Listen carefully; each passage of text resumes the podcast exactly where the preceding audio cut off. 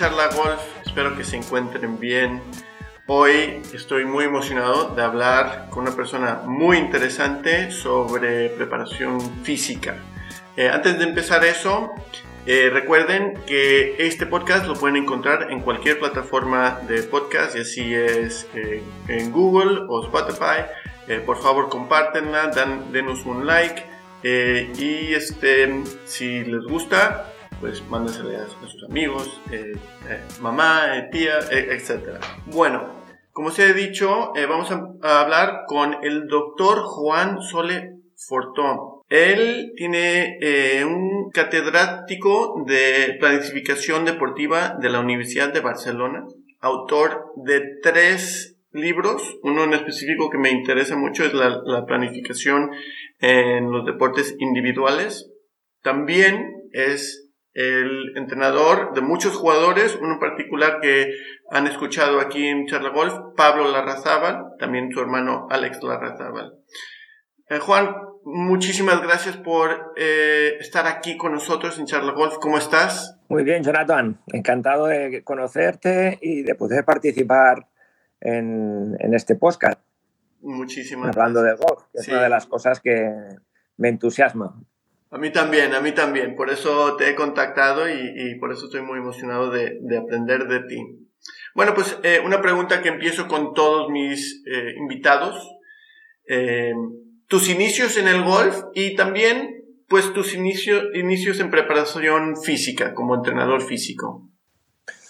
Bueno, mis inicios de preparador físico, ah, yo soy un, preparador físico que he tenido la suerte de poderme dedicar a, la preparación de muchos deportes. Y esta, esta posibilidad de, poder trabajar pues, en atletismo, en, natación, en waterpolo, en patinaje.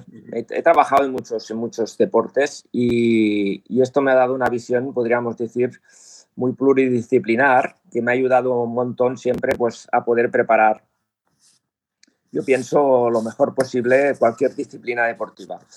Pero concretamente me he especializado en golf y hace más de, 22 años que estoy trabajando en golf. empecé con la Federación Catalana de, de Golf en el Centro de Alto Rendimiento de San Cugat, que es también un centro donde, aparte de la universidad, por las tardes, básicamente, pues me voy al Centro de Alto Rendimiento y trabajo allí en golfistas. Y ya aquí en la Federación Catalana ya hace, ya hace muchos años que empezamos un programa, un programa de formación de jóvenes golfistas para conseguir llevarlos a lo que es la élite, la élite nacional y luego internacional. Este programa empezó, ya te digo, hace unos 25 años y yo básicamente estoy en él desde, desde sus inicios. Y allí es donde, bueno, empecé un poco con el golf, ¿no? Con, con chavales y chavalas que venían a los 13, 13, 14 años y venían de toda España. Y bueno, era una selección y a partir de ahí empezábamos a trabajar en un programa. Luego, este programa, ah, cuando llegaban a la fase universitaria, pues se perdían estos jugadores. O sea, o cuando se pasaban a profesionales, jugadores se perdían, ¿no? Porque no había, se perdían entre comillas, es decir, que no podíamos ayudarlos desde la federación. Y luego lo que hicimos fue crear un programa ya para profesionales. O sea, era un programa que se llamaba Albatros, y que la, idea era intentar ayudar a profesionales, jóvenes profesionales que empezaban su vida profesional. ¿no? Y yo en este caso, pues allí también fui el, coordinador y, trabajé con, muchos golfistas que, bueno, eh, Paula Martí, fueron de las primeras golfistas que hicieron este programa. A, Alex también, el hermano de Pablo, también estuvo en este tipo de programa de ayuda de jóvenes profesionales. Y bueno, poco a poco pues ah, empecé, empecé, empecé, también a, a todo lo que preparación del mundo profesional, que es muy distinto de lo que es también la preparación del mundo amateur. Y bueno, poco a poco pues eh, han pasado muchísimos golfistas por, he conocido muchísimos golfistas y sin duda el golfista que, que, que más me ha marcado y que más más hemos trabajado en este muchos muchos años porque Pablo por ejemplo Pablo Arrazábal llevamos más o menos unos 20 años juntos o sea que pues sí, y a Pablo ha sido quizá el deportista que, que, más me ha marcado y que, bueno que hemos todavía estamos trabajando a tope o sea que muy contento. Qué bien qué bien. Eh, bueno pues em, Aquí tengo unas cuantas preguntas. Eh, yo también soy, aparte de que soy instructor de golf, también soy eh, eh, preparador físico. Entonces estas preguntas vienen mucho de mi curiosidad y también pues este, yo para, para crecer. Y quería especialmente escucharlo de ti, un doctor con tanta experiencia. Los objetivos de preparación física en el golf. ¿Nos puedes explicar un poco sobre eso? Sí, bueno, os puedo explicar un poco cuáles son mis objetivos. Es decir, cuando yo, esto evidentemente hay, bastantes mm, ideas, ¿no? Pero yo personalmente, cuando cojo un golfista, los objetivos que me planteo eh, conseguir con el programa de preparación física, básicamente son, son cuatro, ¿no? El, para mí el más importante es alargar la vida deportiva del jugador. Este para mí es el más, el más importante. Eh, es decir, estamos en un deporte que el profesional puede ganar dinero durante muchos, muchos años. Esto es diferente a, a otros deportes donde la vida deportiva es mucho, es más corta, ¿no? Por lo tanto, el hecho de que un profesional pueda alargar cinco años, siete años su vida, su vida deportiva, quiere decir que este señor o esta señora va a ganar dinero durante más años, ¿no? Por lo tanto, esto es una prioridad en este caso, ¿no? Luego, el segundo objetivo que me planteo en los planes es ah, garantizar que cuando este golfista se retire, pues no esté destrozado, que tenga una buena calidad de vida. Desgraciadamente, eh, el mundo deportivo, el mundo del deporte profesional tiene, um, tiene pues, mm, efectos secundarios, ¿no? Y efectos secundarios sobre todo sobre, sobre nuestra salud, desgaste de articulaciones, eh, eh, patologías crónicas, sobre todo a nivel articular. todo esto eh, es muy importante desde mi punto de vista de que este jugador o jugadora cuando termine su, vida deportiva tenga una calidad de vida ah, adecuada a su edad. ¿no? Y esto para mí también es muy, muy importante. Luego ya mm, serían objetivos también ya más relacionados con mejorar el rendimiento competitivo. Es decir, que durante su vida competitiva el plan de preparación física le, ayuda, le ayude a mejorar, a hacer menos, ¿eh? hacer menos golpes. Básicamente, pues ¿cómo? Pues teniendo más distancia, ah, teniendo más precisión en su técnica y teniendo más confianza en uno mismo ah, para poder conseguir un mejor rendimiento, ¿no? Y por último, no menos importante, otro objetivo mío es siempre pues, crear hábitos de salud, es decir, eh, educar al, profesional y al golfista en este caso de qué tiene que hacer, mm, cuál es su, o sea, su vida a nivel de salud y de entrenamiento, pues que también sea una persona que, que tenga conocimientos y, que, y que vaya, vaya formándose también de forma integral, no solo en golf, sino también en todo lo que es el, el contexto de lo que es el rendimiento deportivo. No sé si te he contestado, pero básicamente serán estas cuatro. Sí, no, no, eh, eh, muy, me gusta tu, tu forma de, de, pensar, muy holística, muy, eh, estás pensando en largo plazo, obviamente tomas en cuenta las demandas de, del deporte, como has dicho, el golf hoy en día es pegarle fuerte, largo, velocidad, eso se requiere, se requiere movilidad y fuerza, obviamente, pero estás pensando más en el atleta, que eso este, es muy importante, Sí, sí.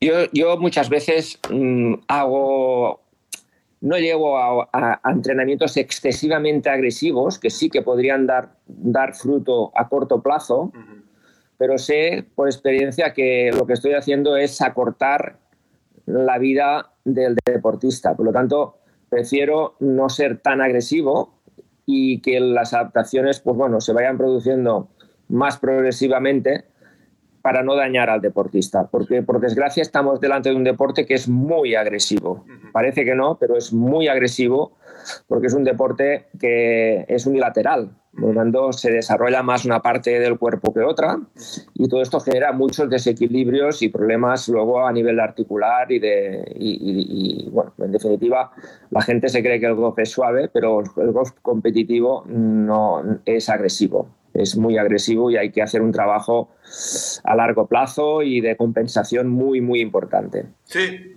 eso es algo muy importante, eh, que la gente se informe que el golf es más agresivo de, lo que piensan. El swing, el swing de golf toma un, más o menos por promedio 1,6 eh, segundos. y, mm. y esos, eh, ese movimiento produce golpes con el drive de 250 a 300 metros. Para moverse así de rápido hay que mover el cuerpo. Muy rápido. Sí, exactamente. Hoy en día hay muchas eh, cualidades eh, para diferentes deportes, pero en particular, ¿cuáles son las cualidades físicas más importantes en el golf? Bueno, pues eh, dentro de lo que son las cualidades físicas, que evidentemente son lo que son las que configuran un programa de preparación física, ¿no? De un golfista, pues en estos momentos te diría que sin duda la fuerza, ¿no? La fuerza en este momento debido a lo cómo está evolucionando el golf, ¿no? Que campos grandes, largos, eh, pues la, salida, los jugadores que son muy pegadores, pues cada vez están, están rindiendo más, ¿no? O sea, están teniendo más ventaja sobre los demás. Por lo tanto, la fuerza, pues sería sin duda en estos momentos una cualidad física muy, muy importante. Luego, esta cualidad básicamente yo la diferencio, si, relacionando, te lo relaciono un poco con los objetivos ¿no? a lo largo de la vida. ¿no? Es muy importante en este caso potenciar lo que es la musculatura pegadora ¿no? para que el golfista realmente rinda más en la competición. Pero si solo preparamos la musculatura pegadora, y no preparamos lo que es la musculatura fijadora y la musculatura frenadora, mm. eh, es como llevar un coche que tiene 500 caballos, pero con unos frenos de muñeca, ¿no? Mm. Luego, lo que está claro es que las lesiones y los problemas articulares aparecen muy rápidamente en pocas temporadas. En pocas temporadas, este jugador va a tener que parar y va a tener que dejar de ganar dinero porque va a tener problemas en los rotadores, en los hombros, bueno, va a tener problemas en su zona lumbar, eh, mm, todos los problemas que van apareciendo por, por, potenciar muchísimo la musculatura pegadora, ¿no? porque pensar que cuando el jugador está en el campo ya utiliza constantemente esta, esta musculatura. Y en cambio, las demás no se potencian. Por lo tanto, hay que potenciarlas muchísimo también en el gimnasio. Es decir, que en el gimnasio aparte de preparar lo que es la musculatura pegadora, hay que acentuar muchísimo el trabajo de la musculatura fijadora y la musculatura frenadora, para que este coche que tiene tantos caballos pues pueda frenar también y no haya problemas. Bien, luego, sin duda también, la segunda cualidad física para mí determinante, que alguna gente dirá, ah, qué raro, ¿no? Es la resistencia. ¿no? La resistencia para un golfista profesional, y estoy hablando ya desde el ámbito profesional, es muy, muy, muy importante. ¿Y por qué es importante? Me preguntarás, ¿no? Porque el golfista anda solo, no, parece que no tiene que soportar grandes, pues es muy, muy importante para facilitar la recuperación, sobre todo entre sesiones de entrenamiento que son largas, los golfistas entrenan muchas horas y y a veces mañana y tarde, ¿eh? y también para facilitar la recuperación entre las sesiones de competición. Mm, o sea, competimos cuatro días, lo importante es que eh, el, golfista esté recuperado cada día ¿eh? y el último día también pueda rendir al máximo rendimiento el domingo pueda rendir a máximo rendimiento. Y todo esto lo hace tener una buena base de resistencia. Estás hablando un poco también de, reposar, de saber cómo reposar para que el, cuerpo, el los músculos eh, se recupere, ¿es más o menos? No, no me, refiero tanto a esto, Jonathan. Me refiero más que la, si tú tienes una buena resistencia, pues te recuperas más rápido. porque esto es lo que es una de, las ventajas que te da tener una buena resistencia, la resistencia bien trabajada. De la misma manera que te ayuda a que tú cuando haces un cambio de horario, que vas a otro país y hay un cambio de horario, pues también te adaptes más rápido a ese cambio de horario y puedas, puedas rendir mm, mejor, ¿no? O sea que es, otro tema. También la resistencia ah, tiene una, una, parte también muy importante en poder mantener el focus durante todo el partido. Mm. La fatiga lo que hace es hacer que tú pierdas la concentración, facilita que pierdas la concentración. Por lo tanto, si tú tienes una buena resistencia, las pérdidas de focus, de concentración durante un partido, estas subidas y bajadas, también se reducen muchísimo. ¿eh? Por lo tanto, garantiza esta idea de, rendimiento constante durante los días y también durante la competición. Mm. Y por último, una persona que tiene una buena resistencia, un jugador o una jugadora que tiene una buena resistencia, eh, se siente vigoroso, siente que tiene energía. Y esto es muy importante para tener confianza. Es decir, una persona que le falta energía es difícil que confíe en sí mismo. Por lo tanto, esto también es otra, otra de, las, de las cosas importantes para un golfista. Después, la velocidad, sí, es mm, importante, va muy relacionada a la fuerza y básicamente la utilizamos sobre todo para el drive, para conseguir distancia. Y hay programas de, para mejorar la velocidad de swing. ¿eh? Pero vuelvo a repetir, cuidado, si hacéis programas para mejorar la velocidad de swing, también tenéis que hacer programas para mejorar la, los músculos que frenan y los músculos que fijan, porque si no vais a tener muchos problemas a, medio plazo, vais a tener problemas. Y por último, otra de las cualidades que tienen los programas de preparación física es la flexibilidad maldicha o la amplitud de movimiento. La amplitud de movimiento es muy interesante también para los golfistas porque hay un binomio que siempre tenemos que estar mm, teniéndolo siempre muy controlado estos dos aspectos. Un aspecto es que cuando nosotros pegamos golpes fuertes, la musculatura pegadora se acorta. ¿Vale? Se contrae y se va acortando. y, esto lo que hace con el tiempo es que se pierda movilidad. ¿Me explico? Porque la musculatura se va acortando. Sí, se hace Por tanto, se pierde la movilidad. La musculatura cada vez está más dura y más, y más, y más acortada. Esto, cuando hay falta de movilidad, la técnica se va adaptando a esa falta de movilidad. Y esto hace que poco a poco el golfista se vaya saliendo de swing sin darse cuenta. Por lo tanto, es muy importante que estos músculos pegadores que trabajan fuerte durante todo el día se vuelvan a normalizar, la longitud de los sarcómeros se vuelvan a, normalizar por la noche antes de dormir para poder garantizar la movilidad de la técnica. Mm, ¿Me explico? Sí, sí, entonces... Para que cada día cuando el jugador vuelva a ponerse en marcha, esta, esta, amplitud de movimiento requerida para el swing esté perfectamente ah, normalizada para que la técnica no sufra. Vale, entonces durante la noche quizás tú le dices a tus atletas que hagan movimientos de, movilidad, quizás estiramientos eh, para que la musculatura eh, eh, regrese al homeostasis, a, su normalidad. La última fase de la sesión de la tarde siempre es normalizar el tono muscular de los, de los grupos musculadores pegadores para que al día siguiente pueda la técnica volver a expresarse con la máxima eficiencia. Vale, ok, ok, excelente. Em, algo que dijiste en la musculatura eh, frenadora y fijadora. Yo he estado explorando eh, diferentes ejercicios, en, particular ejercicios isométricos que ayudan más a, las fibras de eh, lentas, para decirlo simple, em, fortalecer y también de lo que he leído las hacen un poco más rápidas. Em, de esta forma pues tienen más largo plazo. Tú usas mucho eh, ejercicios isométricos o eh, qué tipo de, ejercicios eh, implementas para tus atletas?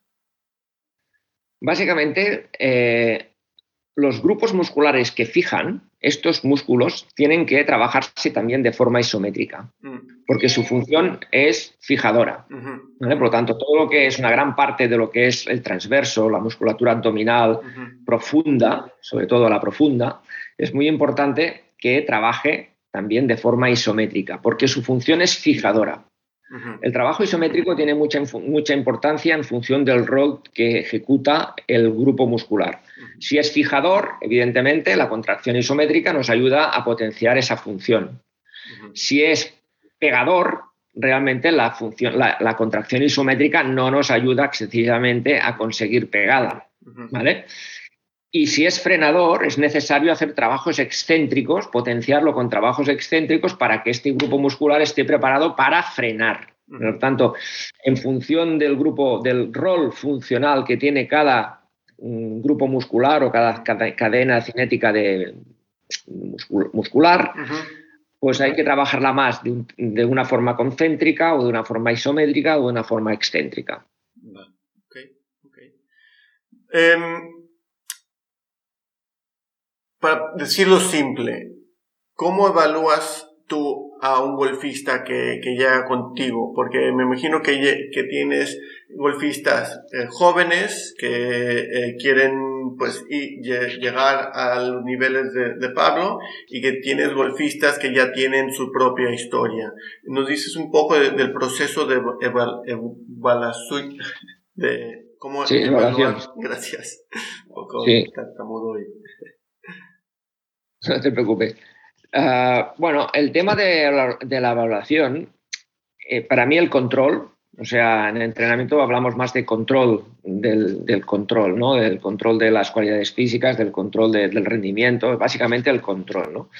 Pues básicamente, para mí, uno de los aspectos, y me centro mucho ahora también en el mundo profesional, es el control del descanso y de la recuperación. Mm. Es decir, es importante saber cada día cuando llega el golfista al campo cómo está de recuperado del día anterior.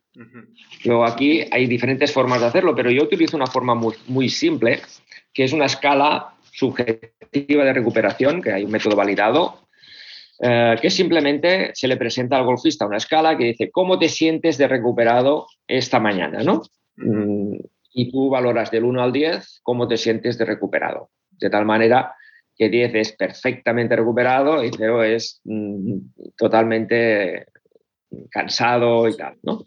Bueno, esta tontería es muy importante de hacer un seguimiento diario para poder tomar medidas en lo que es el entrenamiento que vamos a hacer.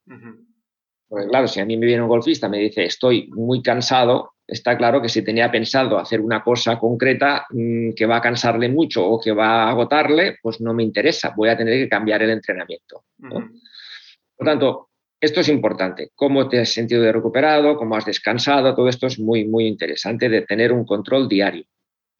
Lo mismo, cuando termina la sesión de entrenamiento, también hay toda una serie de técnicas para hacer un control de la carga que se ha hecho. Es decir, que cuando terminamos la sesión de entrenamiento también utilizamos una escala, que es la, escala de la percepción del esfuerzo, CR10, que le preguntamos cómo ha sido de dudo, cómo ha sido de dura esta sesión de entrenamiento. Si me, contesta 10 es que ha sido muy, muy, muy dura, ¿no? Si me contesta 0 es que ha sido pues, muy, muy fácil. Vale. Mm, esto es un control diario, antes y después, que se va haciendo y te va marcando un poco cómo el deportista se va adaptando a lo que tú quieres. ¿no?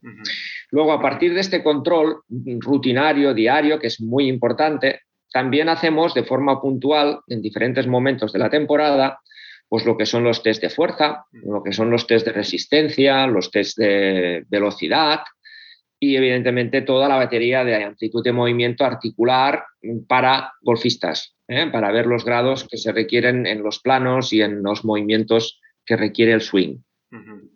Básicamente es esta la forma que controlamos. Ok, muy interesante, especialmente eh, la, de cómo se siente el siguiente día, o, em, porque muchas veces nos damos cuenta que cuando nos despertamos, lo que hemos hecho el día anterior, ya si es eh, hacer ejercicio comer, eh, salir al sol, eso nos cambia de día a día. Entonces, evaluar cada día eh, lo que, cómo te sientes eh, es muy importante.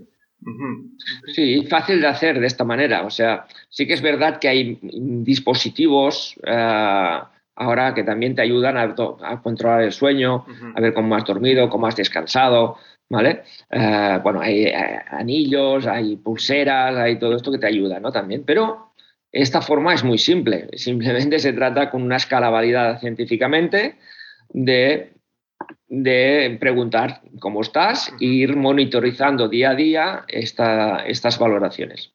Sí, y también eh, para los profesionales que están viajando todos los días, bueno, todos los días, pero la mayoría de las semanas, eh, el viaje, el vuelo, les cambia mucho el, cuerpo. Están sentados, están comiendo comida que no suelen comer, etc. Ok, muy simple. Yo esto lo baso muchísimo porque en función de cómo se siente, cambio el entrenamiento. Es decir, todo lo que tengo programado muchas veces no lo hago, lo cambio porque el deportista se siente muy bien y yo me pensaba que se sentiría cansado y no se siente cansado y cambio el entreno o se siente muy cansado, yo me pensaba que estaría muy bien y, luego cambio el entreno. Es decir, que a veces con Pablo le digo, ¿cómo está tal? Ven, hoy te toca un masaje, vamos arriba y en vez de entrenarte voy a hacer un, toque de descarga y vamos a hacer otro tipo de trabajo porque mm, estás así, ¿no? Luego mm, es una manera para mí muy importante de, reajustar el entrenamiento diario en función de cómo se siente el, golfista. Algo que yo le digo a mis golfistas eh, es que aprendan a escuchar a su propio cuerpo. Mucha gente no, no sabe escuchar, eh, especialmente con... Ya, ya, si es muy mayor y todo, todos los días está acostumbrado a sentarse, no tiene esa conexión. Eh, y ya si es un joven, la primera vez que le pregunté a una chica, oye, ¿qué tal el cuerpo? Que me vio como que, que, que, me hablas. Y es, es sí, no entiende de que tú eres un atleta, el cuerpo es tu herramienta, hay que cuidar el cuerpo, eh, engrasar, fortalecer, etcétera, e, ese cuerpo. Ok, muy interesante. Y más en un deporte agresivo, ¿eh? es que hay que remarcar que el golf no es un deporte que, es, podríamos decir, ah, articularmente saludable. es, una, es un deporte agresivo que requiere mucha preparación para poderlo eh, eh, practicar durante muchos años. Por supuestamente, por supuestamente. Algo que más o menos voy a seguir con, esta idea de sentir, em, porque sentir es también un poco de emociones. Em, ¿Cómo ayuda el entrenamiento em, a la mentalidad, ya si es ganadora, a un, a un jugador? Porque yo a veces siento que después de entrenar me siento más poderoso, más fuerte, mi postura cambia. ¿Nos puedes explicar? Sí, sí, la preparación, el hecho que tú tengas una buena condición física realmente da esto, ¿no? Da, da que tú tengas más confianza en, en ti mismo. Una persona que se, siente, que se siente débil, que se siente frágil, que se cansa enseguida, y esto se ve mucho, por ejemplo, en la tercera edad, ¿no? La tercera edad cuando nuestros abuelos pues están cada vez peor físicamente, cada vez tienen menos confianza y cada vez piden más ayuda. ¿no? Eh, esto es porque su condición física cada vez es menor y se dan cuenta que necesitan, mm, necesitan de los demás. ¿no? Pues la preparación física, la condición física nos da esto, nos da este vigor, nos da esta autoconfianza y que podemos con todo. ¿no? Cuanto más energía tienes, más confianza tienes en ti mismo. ¿no? Yo esto mm, lo veo constantemente. Una persona que está con baja forma, pues mm, está con baja confianza. Para mí, para el golf, uno de los pilares es la confianza. Es decir, eh, yo, yo intento siempre que a medida que se acercan las competiciones, el nivel de confianza del golfista en sí mismo, en su pad, en su salida, en sus golpes cortos, en sus golpes largos, eh, en, su capacidad de, recuperar errores eh, sea cada vez más alta, más alta, más alta, más alta. De hecho, yo creo un, modelo de planificación para golf que lo hemos, utilizado y lo estamos utilizando muchos en, formación y en profesionales, donde se basa en la confianza. Básicamente, ¿no? ¿no? solo la preparación física, pero yo, sinceramente, uno de los, ya lo he comentado antes, uno de los objetivos de mi, de mi plan de preparación física es que el golfista tenga más confianza, ¿no? O sea, que se, se encuentre más... Y esto también lo hacemos muchas veces en, en, a través de los retos. Cuando nosotros hacemos tareas físicas, pues también planteo retos. Ah, ¿Eres capaz de hacer este entrenamiento o aguantar estas series que ahora vamos a hacer de resistencia, por ejemplo? Sí. Uh, sí. Y otra, otro aspecto también que favorece esta idea de que un programa de preparación física bien dirigido también fortalece la parte psicológica, sería el hecho de dar posibilidad al golfista de autogestionarse, de, de, de que también pueda que el entrenamiento no sea cerrado, ¿no? ¿Qué? ¿Puedes hacer dos más? Pues venga, tal. ¿Te, ¿Hacemos una serie más o no? Esta idea de, de que el del golfista también participe y, y, gestione el entrenamiento físico en función de cómo se siente, también es muy importante en estos planes para que ayuden a, a conseguir estos, estos objetivos que estábamos hablando. Entonces estás, estás creando una conexión más mente-cuerpo y un crecimiento y eh, una forma de que el jugador se crea, crea más en sí mismo. Vale. Sí, yo tengo una metodología muy holística. Mm muy, muy integradora. No, no diferencio tanto lo que es el entrenamiento físico de lo que es el entrenamiento psicológico, el entrenamiento técnico. Yo lo concibo todo muy, muy integrado, muy igual y que todas las áreas se, se, se ayudan para, para conseguir uh, hacer menos, hacer menos, menos golpes. Muy importante, que es el objetivo de este juego. sí. eh, organizar la temporada, especialmente de un profesional, es, es difícil. Como hemos mencionado, están viajando por todos lados, eh, a veces tienen que reposar, a veces tienen compromisos de eh, los patrocinadores, etc. Eh, ¿Cómo tú organizas a, a, tus atletas para que tengan esta conexión mente y cuerpo y tengan más confianza en lo que hacen en el campo de golf? Bueno, básicamente la pretemporada, ahí la temporada la dividimos en, en dos, en dos, tres fases. Uh -huh. la, la, fase, diríamos, de... Empezaré por la fase de, final, ¿vale? De la temporada, que cuando, es cuando ya terminan, podríamos decir, el tour, uh -huh. el circuito europeo, pues uh, aquí hay una fase para mí muy importante que es la de regeneración. -huh. La fase de, de que el golfista descanse se, psicológicamente. Eh, es una fase muy, muy libre. ¿no? Yo, yo, normalmente les digo, a ver, mmm, si quieres venir, me llamas. Si quieres entrenar, me llamas. Uh, haz lo que quieras, disfruta, mmm, relájate. ¿vale? Uh, si quieres, te aconsejo que hagas un poquito de actividad física, pero actividades placenteras que te gusten y que te vengan, te, te, te vengan en estos momentos de, de ganas de hacerlas. ¿no? Nada forzado, nada forzado. Si hay alguna lesión, alguna molestia, que hemos ido aguantando durante toda la temporada, en esta fase también potenciamos mucho la recuperación de esas molestias que pueden haber habido, ¿no? Por lo tanto, mm, es un momento también para, para preparar otra vez y dejar el cuerpo recuperado y listo para empezar lo que es la siguiente fase, que es la pretemporada. La pretemporada es la fase que normalmente hacemos una un acento sobre todo en la parte física, ¿vale? Para poder aguantar luego en la fase de competiciones un nivel físico que se vaya manteniendo, ¿no? Por lo tanto, aquí son normalmente tres, cuatro, depende de cada jugador, del tiempo que tenga, de su edad también, ¿no? Uh, el, el, hacemos tres, cuatro, cinco semanas donde acentuamos bastante el trabajo de físico, de las cualidades físicas que te he comentado antes, ¿no? Eh, aquí, cuando el jugador físicamente está muy bien, está ya trabajado y tal, estas fases se acortan.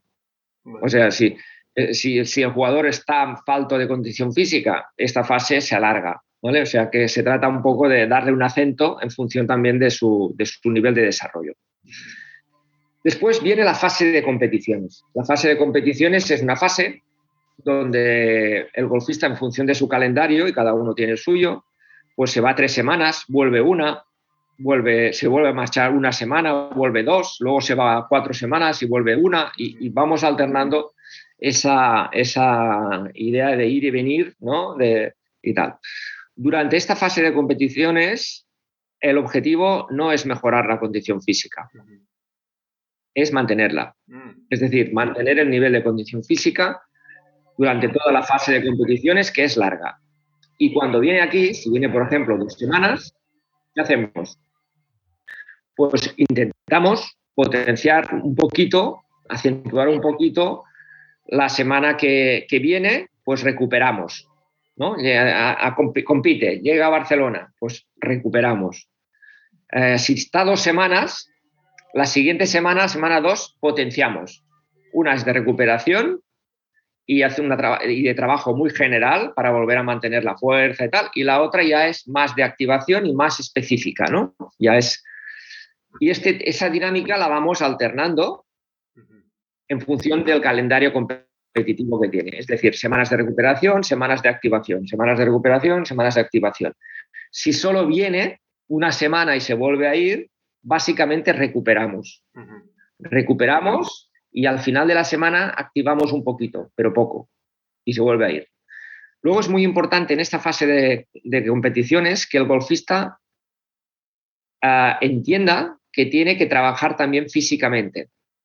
Porque si tú estás cuatro semanas fuera y no haces nada físicamente, cuando vuelves estás, has perdido ya forma física.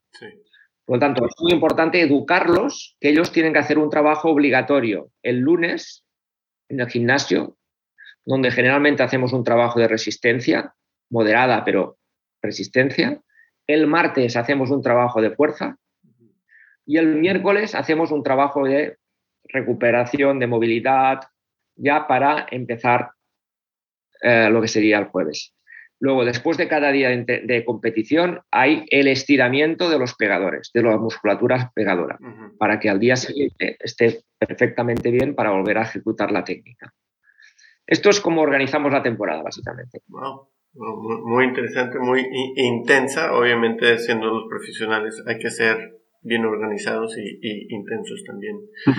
Em, ¿Cómo es entrenar a, Pablo Larrazábal aquí? Él mismo dijo eh, en, este podcast que de vez en cuando es un poco quejica eh, y, este quería saber em, pues cómo es entrenarlo, eh, su personalidad, tú cómo lo has empujado, a veces cómo pues los has eh, ayudado para que se tranquilice, no sé, habla por favor. Bueno, pues mira, entrenar a Pablo Razábal realmente es muy fácil. Es muy fácil.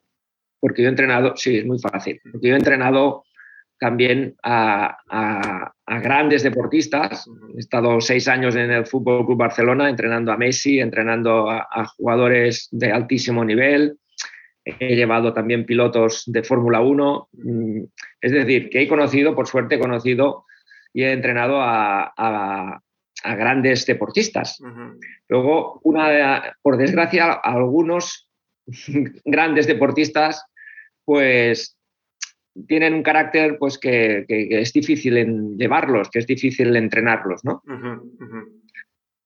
Pablo no, Pablo es una persona que realmente mm, se pone en tus manos, eh, siempre tiene, tiene, tiene una disciplina y una responsabilidad muy, muy marcada. Evidentemente ha pasado por diferentes fases porque llevamos juntos muchos años y, y, no siempre estás igual, ¿no? Cuando era más joven, por ejemplo, le costaba más entrenar físicamente porque no, no lo veía, ¿no? No, veía la importancia y, no estaba tan cuidado, ¿no? no se cuidaba menos cuando tenía 23, estaba, estaba en otra fase que ahora. ¿no? Luego, eh, él ha ido madurando y ha ido también cada vez más viendo la importancia de tener el cuerpo preparado. Y y bueno, ah, hemos pasado por etapas donde hemos trabajado duro y etapas como ahora que no trabajamos tan duro, que trabajamos más lo que tenemos que trabajar para que él pueda rendir, porque si ahora también trabajamos muy, muy duro, evidentemente lo que voy a hacer va a ser acortar su vida deportiva. ¿no? Por lo tanto, hay que siempre buscar este equilibrio de lo que el deportista necesita. Y Pablo es muy fácil de llevar y yo realmente y también una de las cosas que es muy importante, Pablo es muy listo y aprende, aprende de todo lo que hace. Luego es un, es un deportista eh, que cuando él hace un ejercicio ya lo, mecaniza, lo aprende y ya sabe por qué lo hace. Y luego también es capaz de dar consejos a otros, de decir, oye, tienes que hacer esto porque esto, esto quiere decir que, que, él realmente interioriza muy bien lo que tiene que hacer y por qué lo hace. ¿no? Es un jugador muy listo en este caso. y, y, ya te digo, es muy fácil. Para mí es uno de los jugadores de élite que es más fácil trabajar con él. No, no, no, es, es, tan, es humilde, trabaja responsablemente. Y, fantástico. Y cuando se encuentra a los jóvenes que están entrenando allí, pues les da consejos y eh, es un ejemplo, es un ejemplo en el centro de alto rendimiento para, para, los jóvenes y para, y para otros deportistas, porque ahí nos juntamos muchos deportistas de diferentes disciplinas. Sí, por supuesto. Qué bien. Me alegro que él está compartiendo sus conocimientos y que pues tú estás ahí educándolo al mismo tiempo. Has trabajado también con su hermano Alex eh, y ahora Alex es su entrenador, su, swing coach eh, general. Eh, ¿Tú cómo coordinas con él si, si Pablo necesita trabajar alguna posición o, algún gesto de, su swing?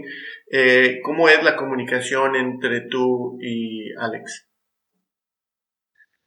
Hombre, Alex, claro, Alex también es una persona muy importante para mí, ¿no? Desde realmente ah, lo entrené también muchos años, ¿no? Ha sido golfista y ahora es entrenador, ¿no? Pero, pero entrené muchos años y fuimos juntos al máster de Augusta.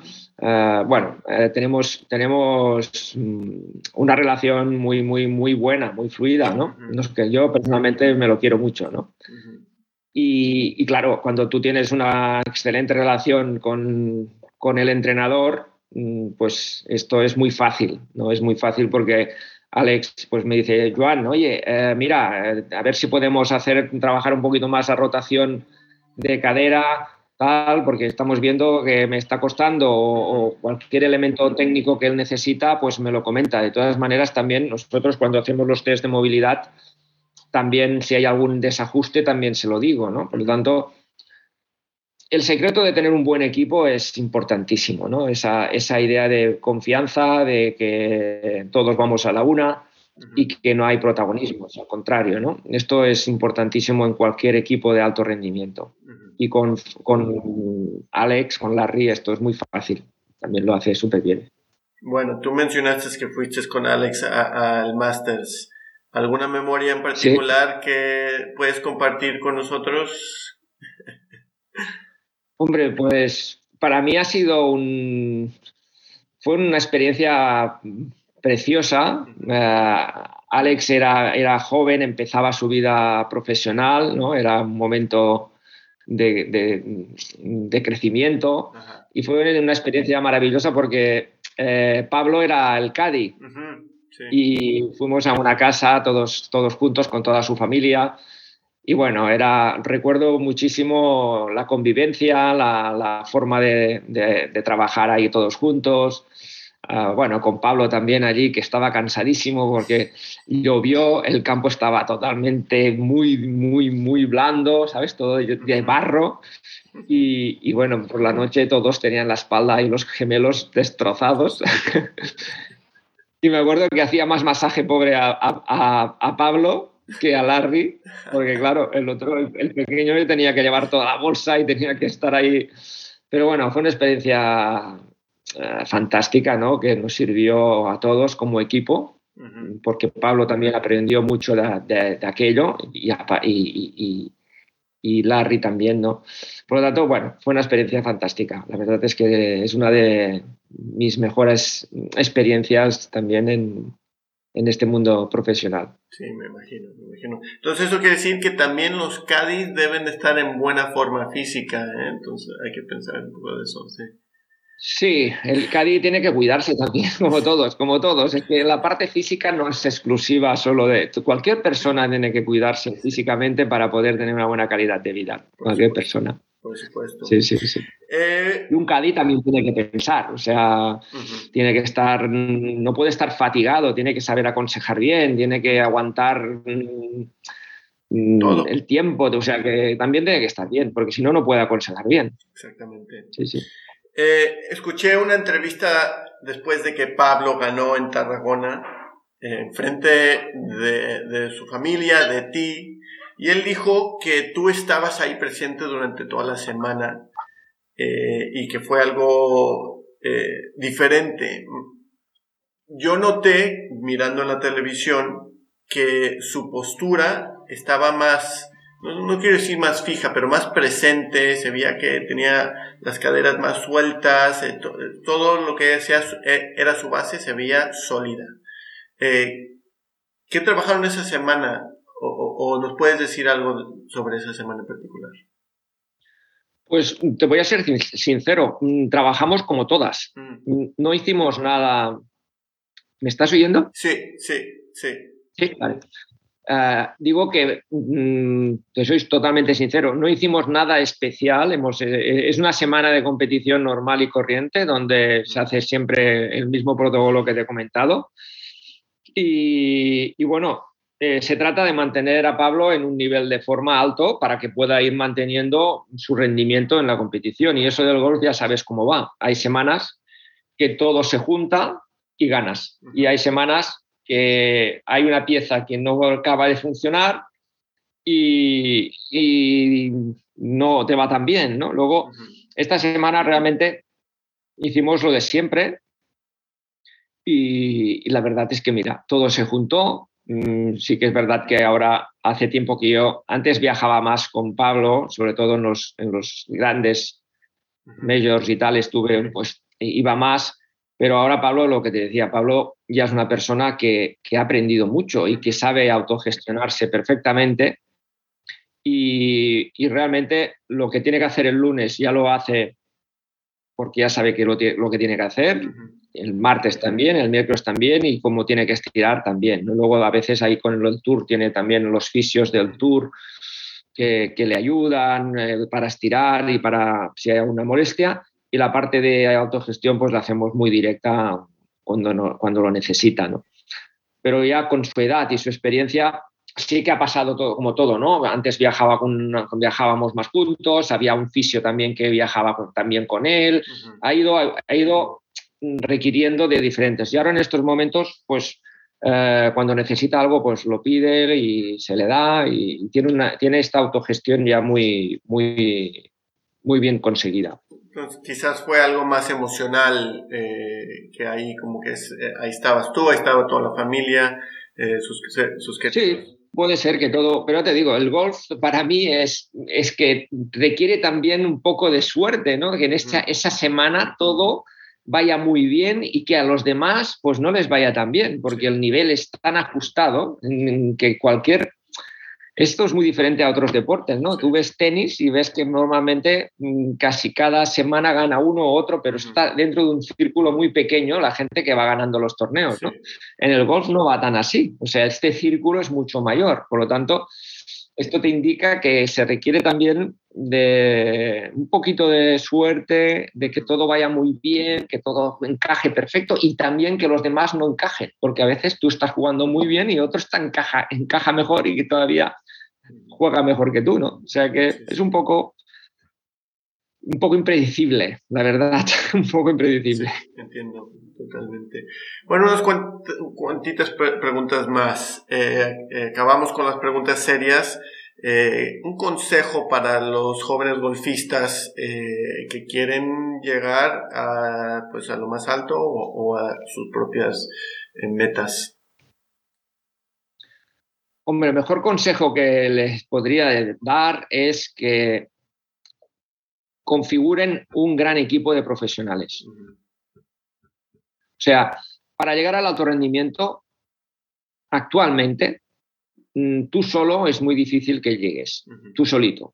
Tú necesitas agruparte, rodearte de gente muy bien preparada para que te ayuden a, llegar arriba. ¿no? Yo esto lo he visto durante todos mis, mis, años de experiencia. Yo ya tengo 58 años y llevo muchos años entrenando y he visto grandes jugadores que, o posibilidad de grandes jugadores, de ser gran jugador que no han llegado a ser gran jugador. Pues, ¿por qué? Pues porque no se han rodeado de, buenos profesionales. Una lesión, mm, cantidad de golfistas se han retirado por lesiones. Mm, explico? Cantidad de golfistas no han llegado no han llegado a su máximo porque no han sabido controlar todo su carácter. y, cantidad de golfistas no han llegado a su, a su máximo rendimiento y se han perdido porque el plan de entrenamiento no, era el adecuado. Esto es muy importante, ¿no? Es decir, llegar al alto rendimiento actualmente con esa competencia que hay a nivel mundial es muy difícil. Y para conseguirlo tienes que rodearte de gente muy buena para que pueda ayudarte a, subir. Es decir, solo con talento no es suficiente. Actualmente, solo con talento no es suficiente. Necesitas talento y luego rodearte de gente muy buena. Y finalmente necesitas suerte. Mm. Necesitas suerte. O sea que incluso haciéndolo muy bien también necesitas suerte. Pero la suerte a veces, perdón un segundo, que ahora se me ha activado el... Alexa, para. Vale, se me ha activado Alexa. Pues esto sería un poco eh, mi, consejo, ¿no? Eh, rodéate de buena gente, confía y, y que trabajes siempre muy bien dirigido en este sentido. Muy bien. Bueno, pues llegamos a las, eh, a lo que yo le digo los segundos nueve preguntas rápidas de golf. ¿Cada cuánto juegas golf? Yo por mi trabajo, que es bastante, por la mañana estoy en la universidad dando clases, docencia, por la tarde trabajo, yo golf juego poquito, juego más en verano, pero donde juego normalmente intento jugar más a pitch and pat, porque el pitch and pat, al menos aquí en Cataluña, eh, me permite hacer nueve hoyos y comer. Eh, está el forfait, que dicen aquí, no sé si vosotros lo tenéis o no, hay un forfait que vas allí, uh, nueve, hoyos y comes. Y luego en una hora y cuarto, más o menos, consigues, consigues salir, ¿no? Luego, por desgracia, el golf requiere mucho tiempo para jugar bien y pasártelo bien. Luego yo, en este caso, en mi, fase de mi vida, tengo, no tengo tanto y juego un poquito más a pitch Entendible. Y no me enfado tanto porque, porque disfruto más, porque es más fácil. Sí, por supuesto, exactamente, muy bien. Hay menos palos, hay menos palos. Eh, ¿Cuál ha sido tu palo favorito que, que has tenido? Ah, mi palo favorito, el golpe que más me gusta es el, de, el de 20, 30 metros, el, Sun, es el, mi, hierro favorito en este caso. Me, ¿Por qué? Porque juego mucho a pitch and pad, bueno, mucho, juego más y luego, eh, bueno, el Sun es, es, mi hierro que me siento más seguro porque lo utilizo más, claro. Y el peor son los, las maderas. Las maderas mm, tengo que cada verano intentar hacer un reciclaje de maderas porque me da muy mal. me da muy mal. Em, normalmente pregunto cuál sería el, el, el ideal, pero yo creo que para, para ti eh, también lo puedes responder. Eh, ¿Cuál sería el foursome ideal y a quién te gustaría entrenar? Y así es eh, un golfista en pasado o el presente o alguna persona histórica de, otro deporte o de lo, de lo que sea? Pues no sé qué decirte, porque es que he entrenado a gente muy... Ah, por ejemplo, mira, me hubiera gustado entrenar con Pep Guardiola. Ah, sí, Pep, por supuesto. Sí, me hubiera gustado entrenar con Pep Guardiola. O sea, formar parte del equipo de Pep Guardiola un tiempo para, porque es uno de los entrenadores de hecho, Pep Guardiola a mí me echó del Barça. O sea, imagínate, cuando yo estaba con Rijkaard, entró, entró Pep Guardiola y, evidentemente en el fútbol pasa esto, ¿no? Te llegas con tu equipo y entras con tu, con tu equipo, ¿no? Pero ni que me echara del, del, Barça, pero yo le tengo mucha admiración como entrenador y me hubiera gustado mucho poder eh, vivir esa experiencia de entrenar junto, junto a él, ¿no? A ver cómo él interpreta el entrenamiento y cómo, cómo lo gestiona. Para mí, para mí es un entrenador que ha marcado mucho el paradigma del entrenamiento en el fútbol y yo también que he estado mucho tiempo y estoy, pues me, me gusta, ¿no? Luego, nada, pues oye, soy así, quizás soy chulito, pero Pablo me encanta para, jugar eh, su forma y, de hecho muchas veces tenemos el reto de que yo soy zurdo y él también a veces juega pitch and con sus amigos, pero juega de zurdas. Y luego tenemos el reto, tenemos el reto de que yo le voy a ganar a zurdas y él me dice que no, que no, no le voy a ganar ni loco a zurdas y algún día de estos lo tendremos que hacer, ¿no? Eh, Paula, Paula Martí también es una de las jugadoras, aparte de que también estoy entrenando a Elia Folk y a Mireia Prat, que también están en el Tour Europeo. Paula Martí también ha sido una jugadora que, que, a mí me ha marcado mucho también, porque fue la, la primera jugadora profesional que yo llevé. Y, y, también me encantaba su carácter como para jugar, muy competitiva, agresiva, jugando y bueno, también viví con ella una fase muy importante de mi, de mi vida profesional con la, con la y, bueno, muy bien, también ha sido una persona que también me ha enseñado muchísimo y ahora te digo, también llevo muchos años con Mireia Prat, que el año pasado ganó el Campeonato de España, y Elia también, o sea que a nivel de, de chicas, pues también me ha gustado mucho y entrenarlas y entrenarlas, o sea, estar con, también con lo que es el golf femenino, que también es muy, muy importante. Sí, totalmente. Em, ¿Cuál es tu swing thought, tu pensamiento durante el swing? mi pensamiento durante el swing es mm, no pensar.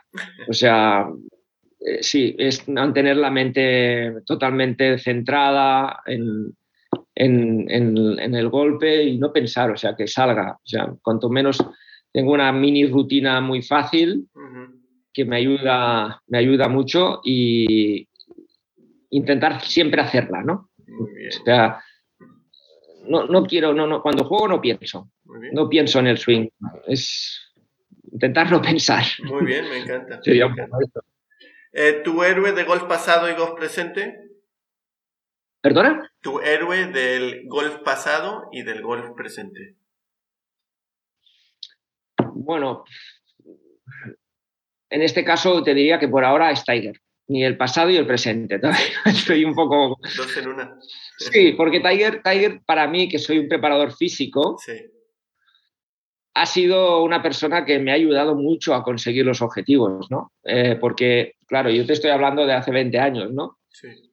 Y, cuando empezó Tiger, eh, eh, el golf eh, cogió una dimensión física, de preparación física acojonante, ¿no? O sea, totalmente diferente a lo que era el modelo tradicional. No, no, el golfista no tiene que estar bien, es un tío habilidoso solo, no, no, hostia, salió este, este, este gran jugador, este magnífico jugador, ¿no? Y para los preparadores físicos dijimos, ya era hora, ¿no? Que saliera un jugador que tuviera, tuviera esto, ¿no? Y esta impronta yo creo que ha marcado muchísimo el golf actual todavía, ¿no? Que ahora se está pegando todavía más, ¿no? Por lo tanto, te diría que hay este jugador ¿eh? como persona que para un preparador físico ha marcado un antes y un después a, lo que es el... Porque yo cuando estaba trabajando ya pensaba, yo quiero preparar a mis golfistas, como te he dicho, ¿no? Como un, básicamente como un lanzador, para que... Mm, ¿Se y esto pues no se entendía mucho, porque un golfista tenía que hacer tanta fuerza, porque yo siempre he hecho mucho trabajo de fuerza, de, este, lo que te he comentado. Y al salir Tiger, digo, hey, ¿veis cómo? Y yo te digo, sería la persona... Sí, sí, sí. sí. Para mí sí. Eh, bueno, doctor Joan, este, si nos puedes decir eh, tus redes sociales o cómo la gente puede comunicar eh, contigo si es posible. Sí, mira, yo básicamente utilizo para comunicarme con las redes Instagram. Es lo que más utilizo, no mucho, ¿eh? pero es lo que más utilizo. Y mi Instagram es cono, Joan Solé, punto 20. Joan Solé, acabado con E, sin R. Joansolé.ben. Y ahí, ahí, vais a ver también algún vídeo de golf. A, veces, ya digo, no, no, pongo muchas cositas, pero alguna cosa de, golf sí que pongo, algunos ejercicios, ah, bueno, ah, cositas que vamos haciendo profesionalmente, pero ya te digo, no soy una persona que tampoco esté todo el día en redes, pero si quieren contactar más o menos sí que lo voy mirando y bueno, estamos por ahí. Pues yo te contactaré más, a menudo si tengo alguna pregunta. Te lo agradezco un montón de estar aquí en Charla Golf y este, espero que tengas un buen resto de tu día. Te lo agradezco mucho.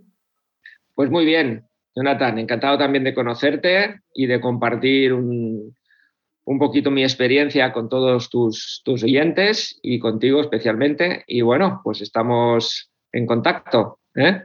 Un fuerte abrazo a ti y a todos, a, tus, a todos tus oyentes. Que vaya muy bien.